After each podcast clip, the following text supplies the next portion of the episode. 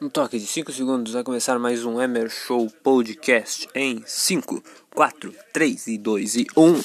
Vai começar!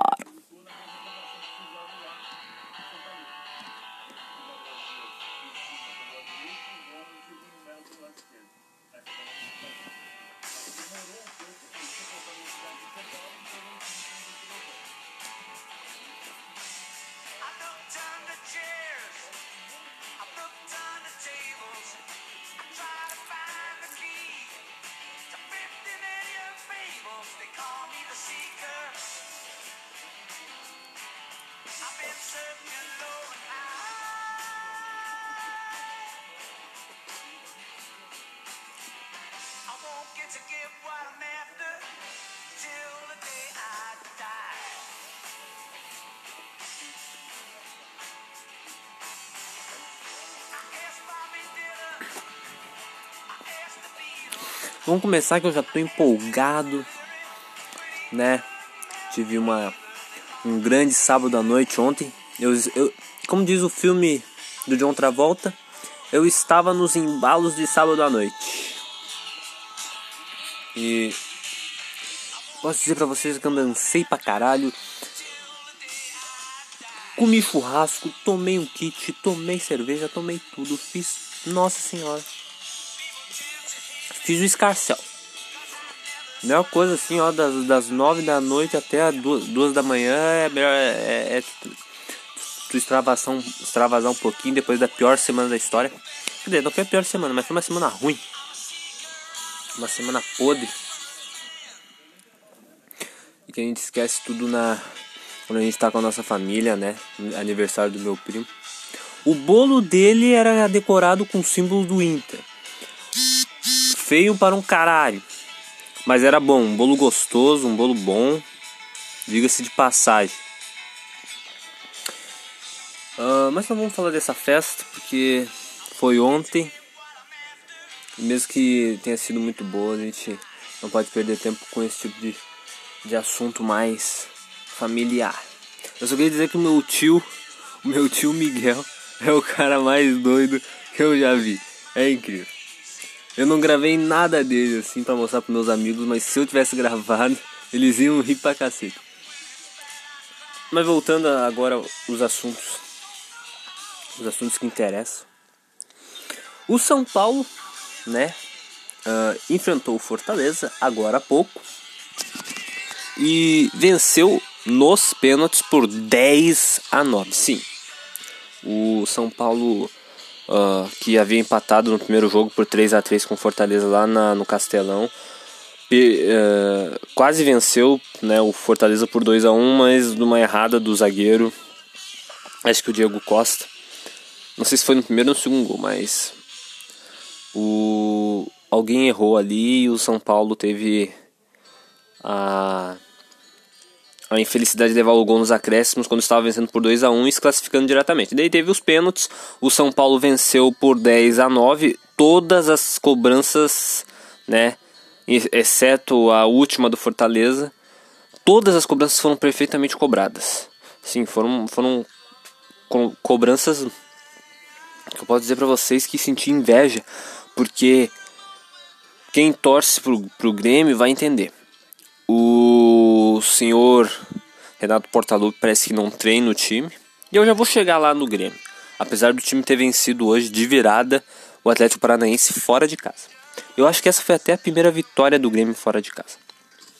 Mas voltando para o assunto de São Paulo, os pênaltis foram muito bem cobrados, tanto pelos cobradores oficiais, tanto pelos outros cobradores. Os times treinaram muito. Deu para perceber que os times devem ter treinado muito essa última semana para não errarem, né?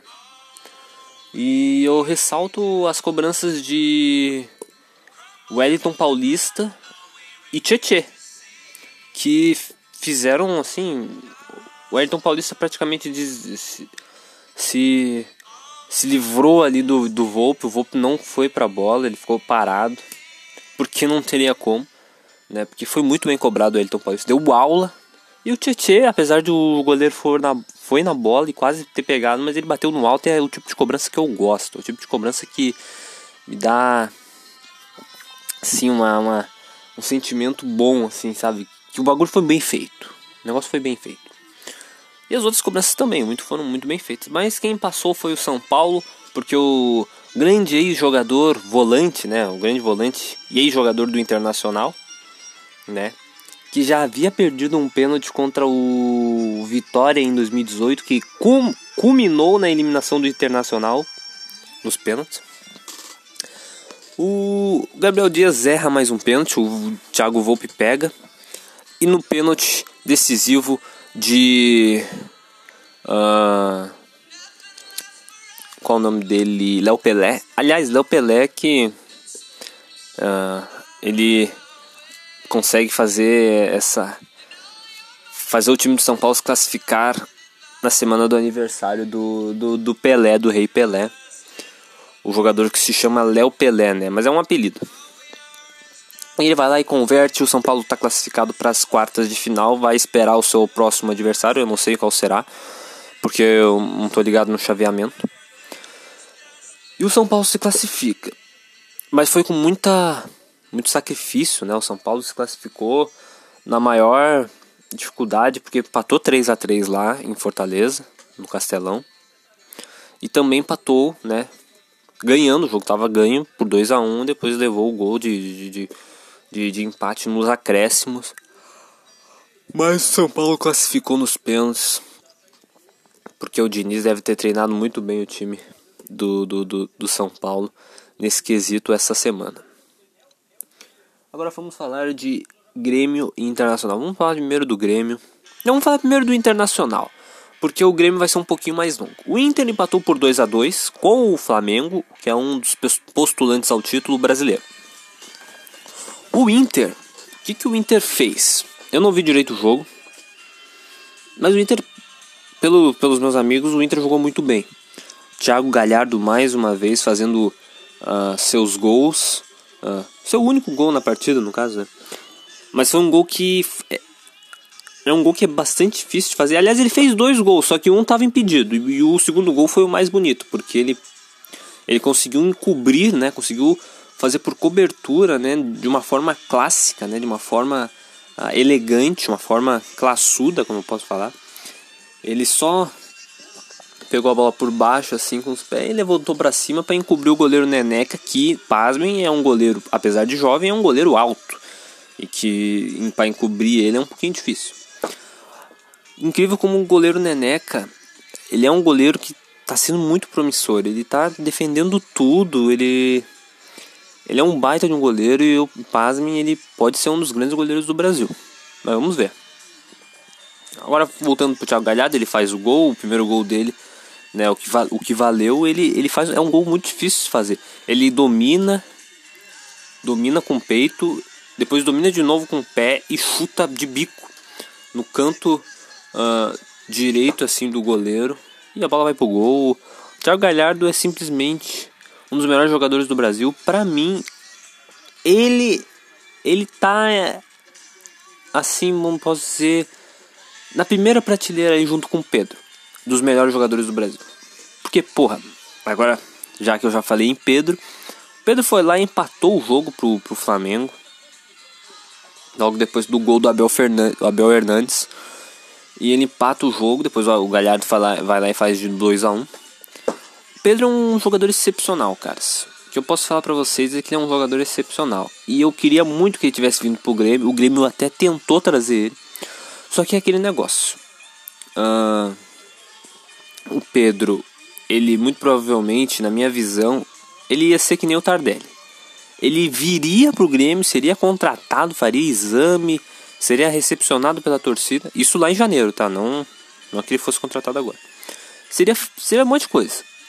E ele faria, ele seria, seria, seria tudo isso daí, mas ele não ia estar tá com vontade de jogar no Grêmio.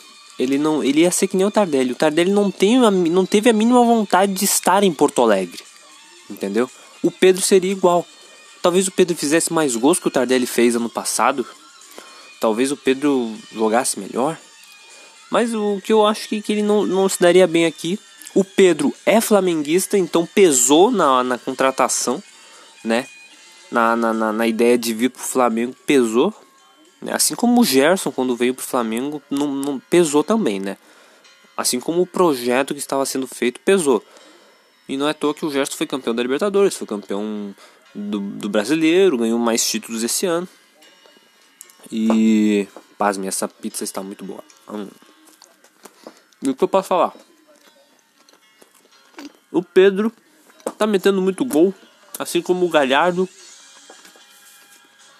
Mas vamos encerrar logo esse assunto de Inter e Flamengo, os dois que estavam disputando a liderança e estão disputando, né? Os dois têm 35 pontos.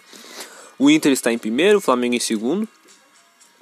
E o Atlético Mineiro que mais uma vez tropeçou dentro de casa contra um retranqueiro esporte de Jair Ventura.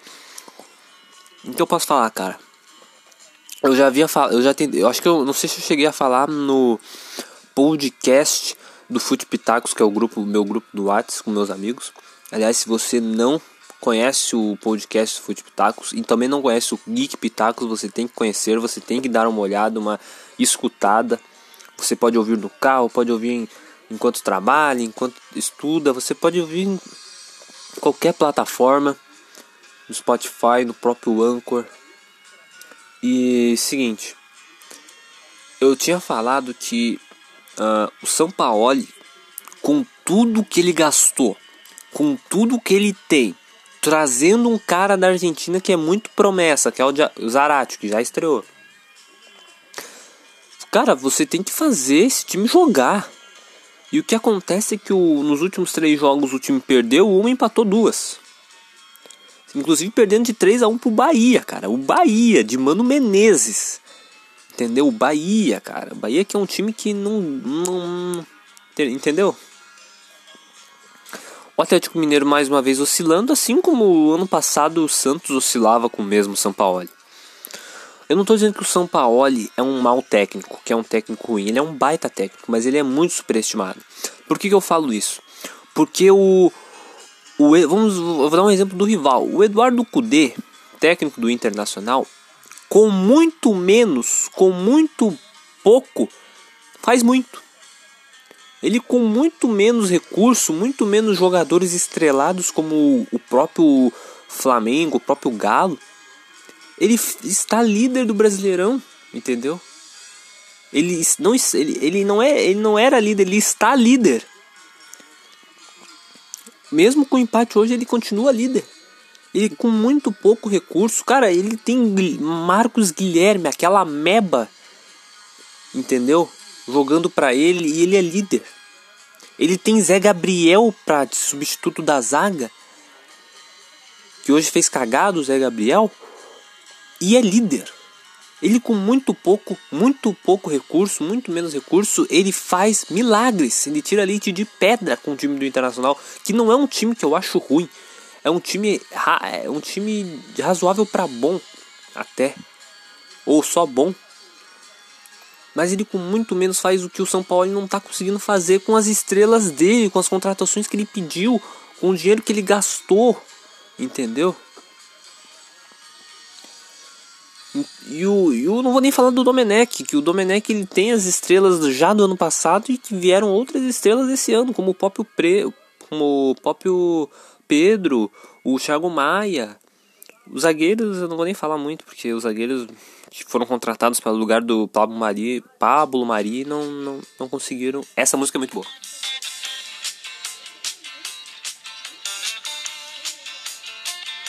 Essa música é perfeita.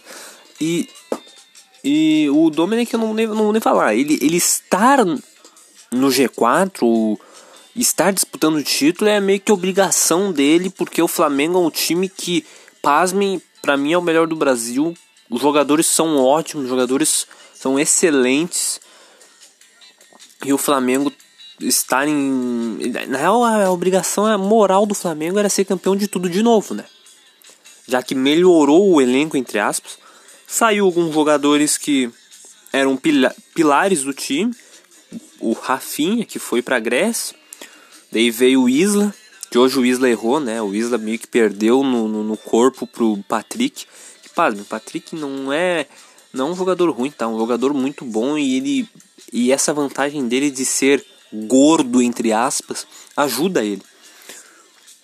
E ele vai lá e faz aquela jogada pro Abel Hernandes fazer o gol. E o que eu posso falar também é que uh, tudo isso que, que acontece de do Inter ser líder e o Flamengo está encostando com a mesma pontuação, é, pode, pode ser que seja uma questão de tempo do próprio Flamengo passar o Inter. É que depende muito do que o Kudê vai querer focar. Se ele vai querer também disputar uh, brasileiro com a Libertadores vindo e também vai ter a Copa do Brasil. Cara, é inegável que é muito difícil ganhar as três competições. Nem o próprio Flamengo ano passado, que era uma máquina, venceu as três. E esse ano, como tá muito nível, muito muito muito parelho os times, o que eu, o que eu posso falar é que uh, o time mais focado no Campeonato Brasileiro vai ser campeão. Agora na Libertadores a gente tem que ter uma outra, outro tipo de ideia. Claro, o time mais focado na Libertadores, né? Mas também tem. Mas o Inter não tem o melhor elenco da Libertadores. E não, não adianta ser só focado, tem que ter um bom elenco também, assim, a altura para enfrentar Boca, River, Flamengo, entendeu? Agora de, eh, deixamos de falar do, do Inter, né? Que empatou com o Flamengo. Vamos falar do Gremioso. Gremioso! Nossa, Gremioso! O que eu posso falar do, do senhor? É que eu meio que fiz um protesto hoje. Eu nem vi a partida do Grêmio. Pra dizer bem a verdade.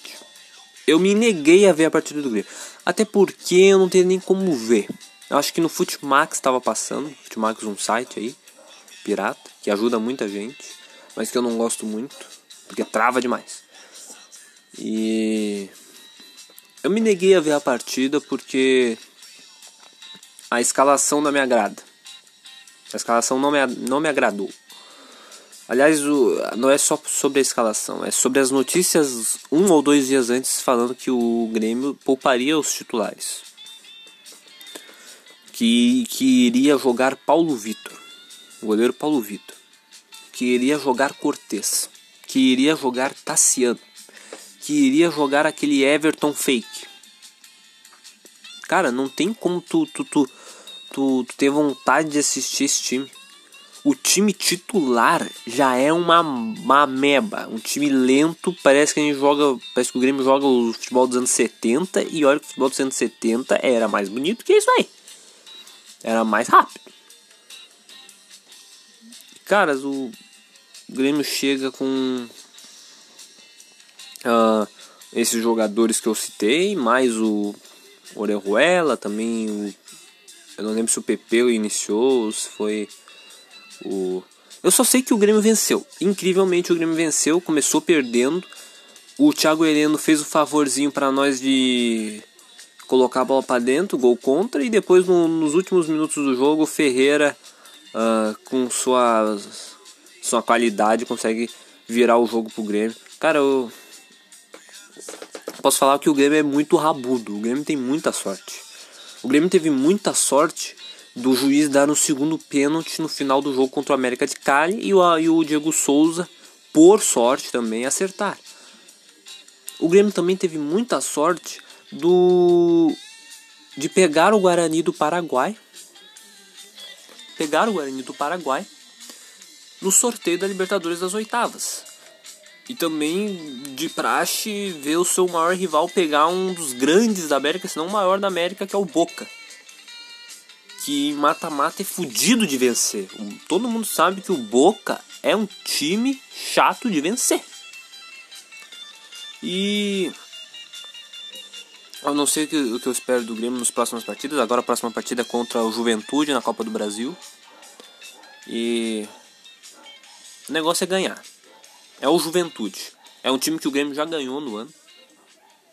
Por 3 a 0 no, no Galchão, mas como é outra competição, e o Juventude é um time que, que tá bem na Série B e também tá bem na, na Copa do Brasil. A gente espera que o Grêmio faça um jogo pelo menos parelho. Agora vamos para o outro tópico, que é Fluminense e Santos. O Fluminense ganhou por 3 a 1 Eu não vi a partida, eu só vi os dois primeiros gols Marinho fazendo mais um gol, né? Chegando acho que a 11 ou 12 gols no brasileiro. Um dos artilheiros da competição. Só fica atrás do Galhardo que deve ter uns 16, 15 gols. É incrível, o Galhardo faz gol todo jogo, cara. É incrível. Uh, mas o Santos perdeu, né? O Santos de Cuca perdeu pro Fluminense de Odair Helma. Caras, o que eu venho falando há muito tempo é que o Odair Helma, eu, eu não é um técnico que eu não gosto. É um técnico que eu, que eu odeio. Eu sou indiferente quanto ao Odair. Eu acho que eu, eu, eu acho que eu até gosto do, do Odair. Não quero ele nunca no Grêmio, porque ele é retranqueiro, é chato, né? E o que eu falo é que o Odair, ele tá tirando leite de pedra do, desse time do Fluminense, que é horroroso, é horrendo, mas ele muito provavelmente pode levar o time do Fluminense a, a né, voos mais altos, como por exemplo uma Libertadores. Nem que seja pré-Libertadores, uh, que é um bagulho chato de jogar, porque tu tem que jogar dois mata-matas para entrar no grupo, né? O grupo já é ruim, né? O grupo já é meio ruim de, de jogar, dependendo dos adversários, porque uh, não, é, não é muito fácil Uh, o time que, por exemplo, o Flamengo. O Flamengo ele pega um grupo muito fácil porque o Flamengo foi campeão brasileiro e, e também tem o acréscimo da Libertadores. E o. Uh, o campeão da Copa do Brasil também pega um grupo um pouco mais fácil.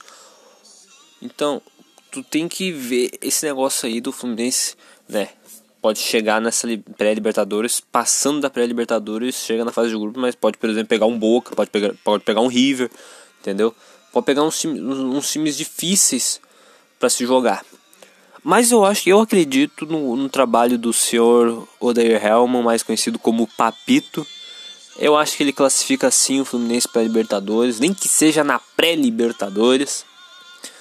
E cara, uma coisa que eu posso falar é que o, o Odair, que já tinha falado, já tinha feito leite, tirado leite pedra com o Inter em 2018, levando aquele time que para mim era ruim em 2018 para Libertadores. Ele consegue levar, provavelmente ele consegue levar o Fluminense, que não joga uma Libertadores desde 2013.